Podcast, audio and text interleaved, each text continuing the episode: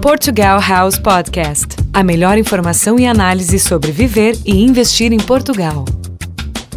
Olá, você aqui Henrique Heiser, CDO da Portugal House, com mais um podcast.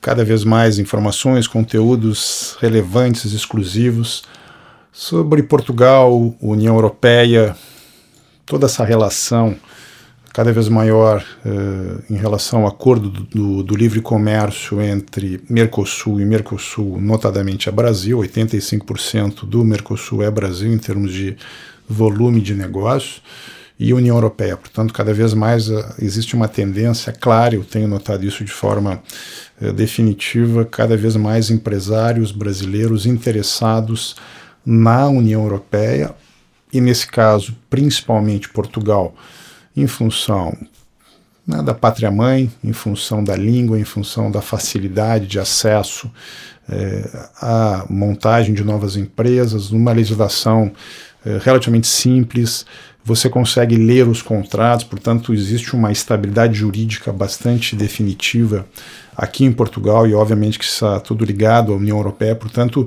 existe uma tendência muito grande, ainda maior do que existe, existe hoje, de cada vez mais empresários brasileiros virem investir aqui. Alguns mudam-se para cá e seguem tocando a operação no Brasil, outros querem abrir uma filial aqui e outros ainda abrem novas empresas, vindo ou não morar aqui em Portugal. Eu comento muito com, com amigos eh, a questão da tributação.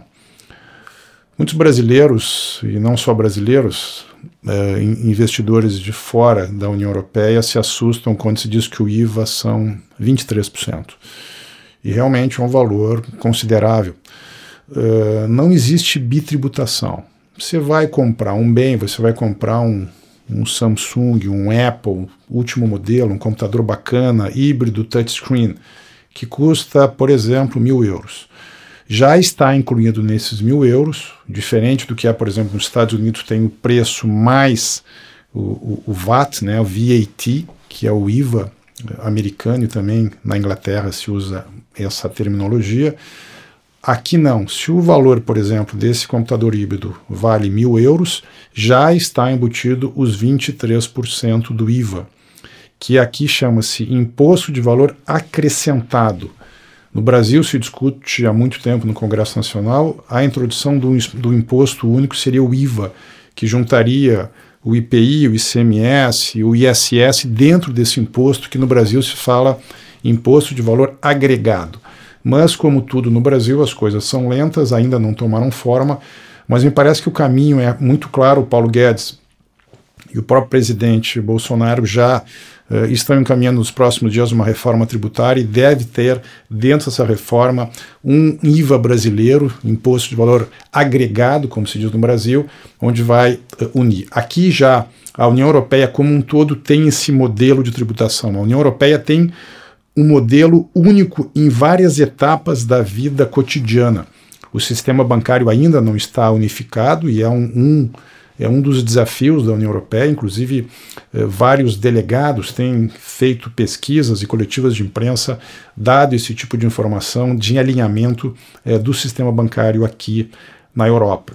Mas desde 2008, orientação de Bruxelas, ou seja, da sede da União Europeia, de alinhar os IVAs. A crise de 2008 foi brutal aqui em Portugal, na Itália, na França, enfim, de uma forma geral, na Espanha também foi uma, uma, uma crise muito forte. E os governos aumentaram o valor do IVA, 17, 18, 21, hoje são 23. Voltamos ao caso, por exemplo, desse computador híbrido que vale mil euros. Então você pagou aproximadamente, não vou fazer uma conta é, literal, mas mil euros, 230 euros de IVA. Esse valor você pode se creditar. Como funciona isso? Você abriu uma, uma, uma empresa por exemplo, unipessoal. Uma empresa unipessoal é uma empresa que você é o único dono. Ou uma sociedade onde você tem outros sócios.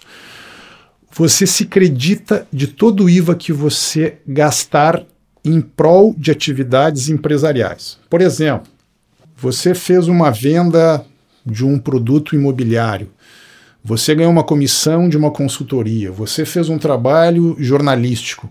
Então você vai cobrar o valor do seu trabalho mais o IVA, mais 23%. E a cada três meses, ou seja, a cada 90 dias, você tem que pagar ao governo aquilo que você gastou, ou seja, todas as faturas, as notas fiscais que você emitiu ao longo desse período, você tem que pagar ao governo IVA, porque quem paga o IVA é o, é o, é o, é o, é o cliente. Então, por exemplo, você fez um trabalho jornalístico para uma empresa X, essa empresa pagou para você, nesse caso, que custava, por exemplo, mil euros, ela pagou mil mais IVA, ela pagou mil duzentos e trinta ou mil duzentos e tal.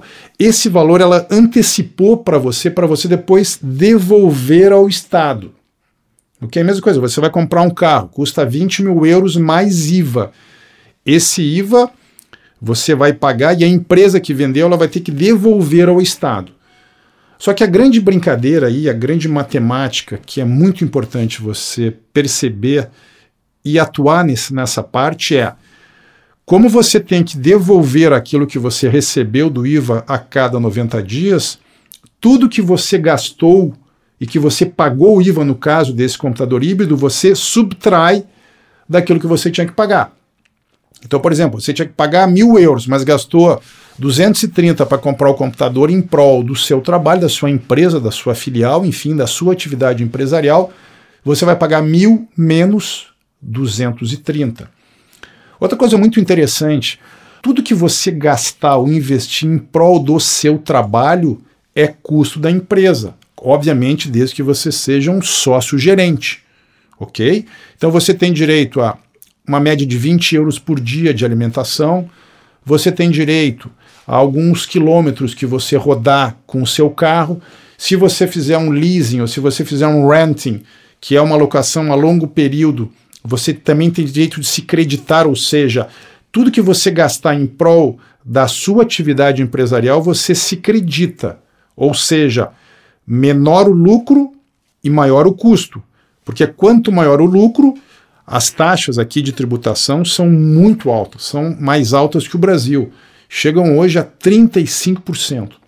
No orçamento do Estado de 2020, do governo do primeiro-ministro do Partido Socialista Antônio Costa, a taxa, o português ou o estrangeiro que investe hoje em Portugal vai pagar nesse ano na casa dos 35,1% de impostos. Ou seja, tudo que você faturou, na média, cada empresa vai pagar na média 35,1% de imposto. É muito alto, ou seja, há um incremento do ano passado para esse ano no orçamento do Estado 2020, que já foi eh, aprovado, várias emendas foram, foram aprovadas, está nos próximos dias sendo eh, homologado e editado eh, essas novas medidas. Portanto, a carga tributária aqui em Portugal ela é muito grande, é uma das maiores da Europa. Portanto, essa matemática é muito importante que você perceba para que você tenha menos lucro oferido ao longo do período, ao longo do ano.